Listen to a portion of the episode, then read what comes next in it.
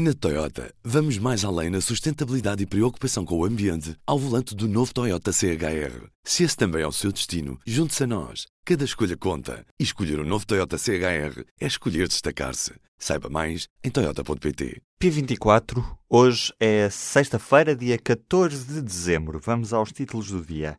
Acabou o impasse no Porto de Setúbal. A Ministra do Mar defende que todos ganham, com o acordo agora assinado.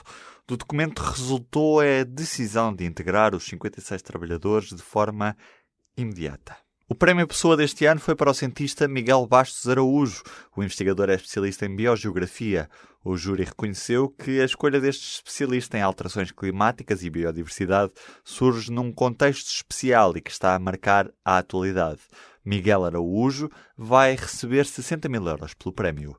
A ex-procuradora-geral da República, Joana Marques Vidal, diz que mudar o Conselho Superior do Ministério Público pode pôr em causa a independência dos tribunais. Numa palestra em Braga, Marques Vidal defendeu que se deve manter a atual composição do Conselho Superior, que tem sete membros eleitos entre os procuradores e outros sete indicados pelo poder político. Em causa está a polémica durante a discussão parlamentar da revisão do Estatuto do Ministério Público, quando o deputado do PS, Jorge Lacão, defendeu a necessidade de alterar os critérios de representação no Conselho Superior do Ministério Público. Os reclusos de Passo de Ferreira provocaram desacatos contra a greve dos guardas prisionais na manhã desta sexta-feira. A Associação de Apoio ao Recluso diz que os presos incendiaram dois contentores do lixo. Já a Direção-Geral de Reinserção e Serviços Prisionais garante que não houve desacatos na cadeia. Os guardas prisionais têm greves agendadas até ao início do próximo ano.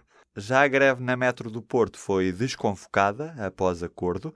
Os profissionais ao serviço do metro reclamavam uma redução do horário normal de trabalho de 40 para 35 horas. A empresa Via Porto, que gera o metro, acabou por chegar a acordo com o Sindicato dos Maquinistas de Caminho de Ferro depois da greve desta segunda-feira ter paralisado quase totalmente o serviço do metro do Porto.